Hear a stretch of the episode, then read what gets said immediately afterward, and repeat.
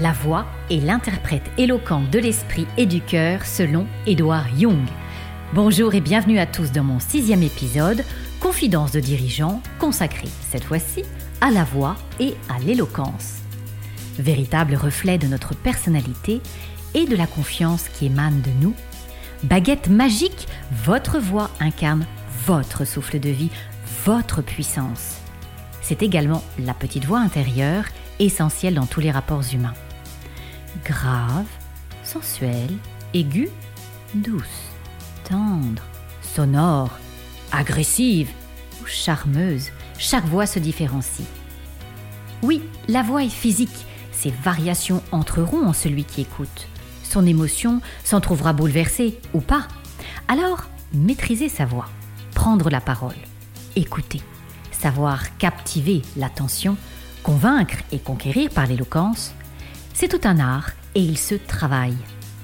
La voix devient alors une arme de séduction massive. Aujourd'hui, j'ai le grand privilège de recevoir une personnalité dotée de multiples talents à la fois de comédien et de chanteur. Laissez-vous captiver par la voix de Jean-Philippe Lafont. Bonjour Jean-Philippe, sois le bienvenu. Bonjour Viannette. Chanteur lyrique, baryton de stature internationale, tu as marqué pendant plus de 40 ans par ta forte personnalité les scènes les plus prestigieuses du monde. De la Scala de Milan au Metropolitan de New York, tu as chanté les airs d'opéra les plus célèbres entourés par les plus grands. Mais derrière les ors et les décors que le public perçoit, il y a tout ton travail, une discipline régulière, le sens de l'effort pour développer ce don et le pouvoir de ta voix. Comment as-tu découvert ta passion pour le chant et la comédie? Je chantais très souvent ici, là et ailleurs, et notamment dans les vestiaires de rugby, n'est-ce pas, ou dans une équipe qui gagnait 9 fois et demi sur 10.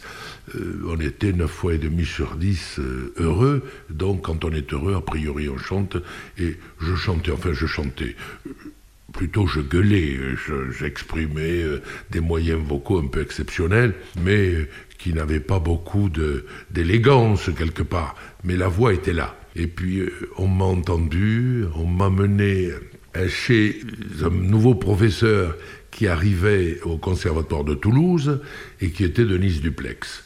Voilà. Denise Duplex, je lui ai chanté maintenant. Que vais-je faire de tout ce temps?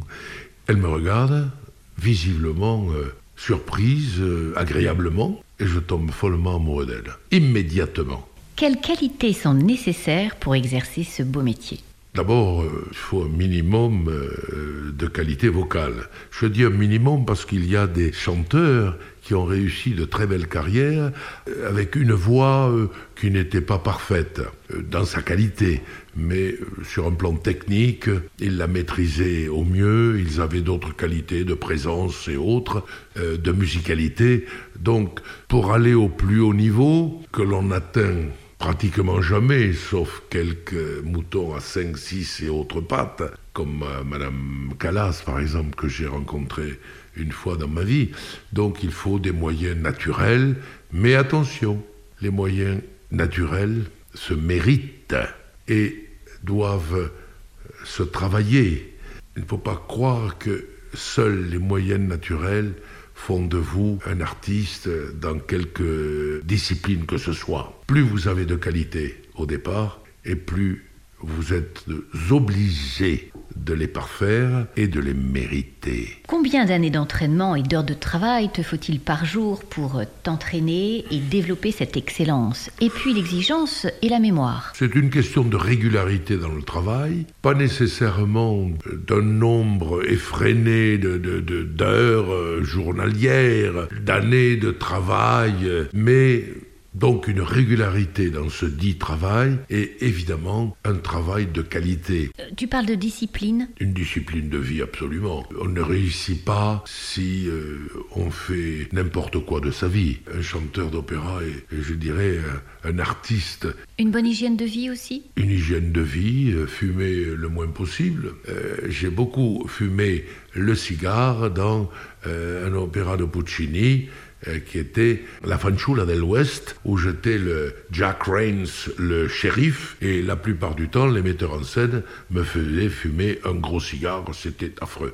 Quels sont les plus grands rôles de ta carrière? C'est très simple, on va en sortir quatre euh, dont je parle dans un livre que j'ai écrit avec voix et éloquence, euh, dont les quatre, c'est Le Golo de, du Pelléas et Mélisande de Debussy, Le Votsec dans sec de Berg, dans Frauenstadt, La femme sans ombre, Le teinturier, Barak, et un rôle italien, Le Falstaff de Verdi. Les principaux sont ces quatre rôles de par leur nature humaine, de par leur, leur force intérieure, de par leur générosité, de par leur folie. Ce sont des rôles qui m'ont donné l'occasion d'aller au bout de moi-même, de me connaître mieux. Tu as eu des rôles très importants, et y compris pour le temps que tu passes sur scène comme un athlète, puisque tu as euh, tenu des rôles qui ont duré 4 à 5 heures. En tant que, grand artiste, tu joues avec d'autres artistes. Et donc, de facto, vous jouez ensemble. C'est très important d'être euh, de concert, c'est le cas de le dire. Sur scène, on n'est pas seul. Même quand on fait un récital, un récital avec un piano euh, ou un orchestre, bon, vous êtes seul à chanter, on n'est jamais seul. On ne réussit pas quelque chose dans quelque domaine que ce soit seul. Et très souvent on dit, c'est vrai, la réussite d'un homme cherchait la femme. Ce qui est intéressant dans la vie, dans la vie d'un artiste, et je dirais dans la vie d'un homme tout court, c'est le partage. Peux-tu nous faire rêver quelques instants en nous racontant tes belles rencontres au niveau international? Oh, la personne la plus fantastique que j'ai rencontrée, ça a duré cinq minutes. C'est Mère Teresa. Ensuite, j'ai rencontré Barack Obama à Chicago, alors qu'il n'était pas encore président des États-Unis. Tout le monde me disait, il sera un jour président des États-Unis. Rencontre aussi Bill Clinton. Là, ça a été plus festif. Et puis, euh, rencontrer aussi euh, Michael Jordan.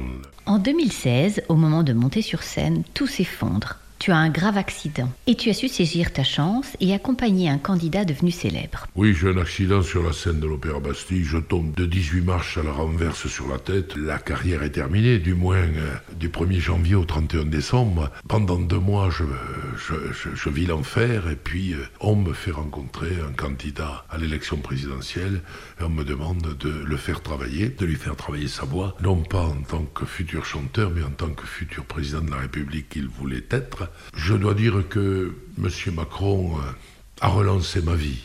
Euh, ça s'est très très bien passé. On a eu un rapport très simple, très amical, et comme euh, les résultats ont été probants, et donc ensuite il y a eu un enchaînement logique avec des députés qui ont voulu travailler avec moi, des chefs d'entreprise, des journalistes, voilà, toi, euh, qui ont voulu améliorer euh, leurs possibilités. Euh, et je leur dis très souvent, je n'ai rien à vous apprendre, et je te l'ai dit aussi, parce que tout ce que je vous dis, vous l'avez en vous. Simplement, il faut mettre le doigt dessus. Parce qu'en définitive, les gens qui viennent à moi, ils viennent chercher de la confiance. Voilà, c'est tout simple. C'est quoi pour toi la résilience? Et la résilience, c'est justement cette force à passer au-dessus des moments les plus dramatiques de sa vie pour, euh, ben, pour continuer le chemin. Tu as su te remettre debout avec courage et agilité. Quel conseil pour ceux qui nous écoutent et vivent des moments difficiles? Des moments difficiles, tout le monde en a. Il faut les analyser. Il y a des moments très très difficiles, mais il y a des moments moins difficiles. Et parfois, les gens ont tendance d'un moment difficile à en faire un moment très difficile. Donc, il faut aussi être en mesure de se rendre compte que tout n'est pas euh, nécessairement euh, tout noir et euh, impossible à rattraper. Donc il faut aussi avoir la chance d'être bien entouré. Encore une fois, dans un moment difficile, on n'est pas seul. Et il faut avoir cette humilité et ensuite faire peut-être un acte de contrition, parce que des moments difficiles, ce n'est pas toujours de la faute des autres, c'est aussi de la nôtre faute. Donc se dire que bon, on a, on a failli, mais que presque tout est rattrapable. Il faut le vouloir, il faut se rendre compte et entendre la personne qui est à côté de vous et se rendre compte qu'elle vous tend la main. Tu écris un livre euh, superbe qui s'intitule Avec voix et éloquence. Quelles sont les bases d'une bonne architecture vocale? Une bonne architecture vocale pour un chanteur et un parleur, c'est le souffle, c'est la colonne d'air. En règle générale, on ne sait pas respirer. On n'apprend pas à respirer. Comme M. Macron euh, à Versailles, c'est notre projet Là, visiblement, il n'était pas dans son focus vocal, il, était beaucoup trop haut. Évidemment, il y a des gens aussi qui parlent comme ça et qui appuient, qui appuient beaucoup, euh, qui tassent leur voix, hélas. Vous voyez, quand je vous parle comme ça, vous entendez très bien que ce n'est pas ma voix, ça.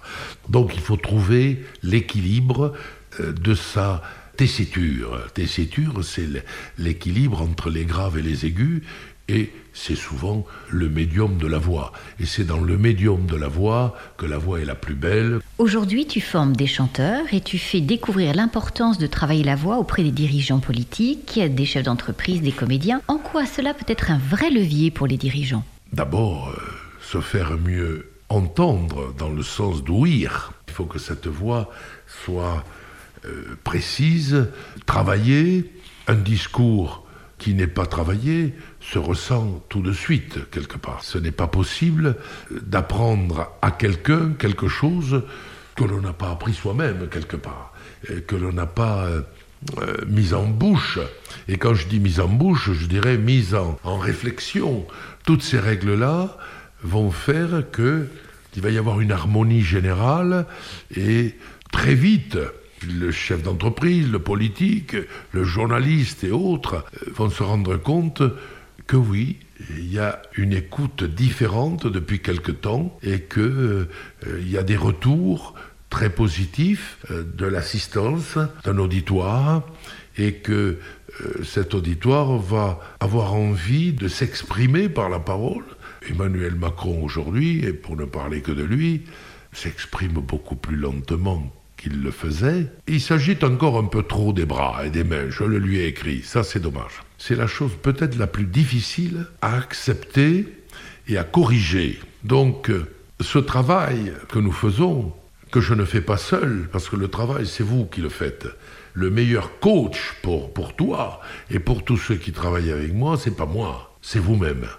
Donc, euh, régularité dans l'effort, régularité dans euh, cet enthousiasme de, toujours vouloir mieux faire, de réfléchir et d'aller peut-être plus loin que moi-même. Jean-Philippe, je te remercie à double titre pour ce moment si privilégié et pour m'avoir accompagné en tant que coach vocal. Merci Vianette. J'ai pu découvrir tes précieux conseils. Je te recommande évidemment à tous ceux qui nous écoutent et qui souhaitent développer de nouveaux atouts grâce à leur voix et peuvent aussi te contacter sans tarder pour saisir leur chance et prendre la voie du succès. Philippe, je t'embrasse très fort et te remercie.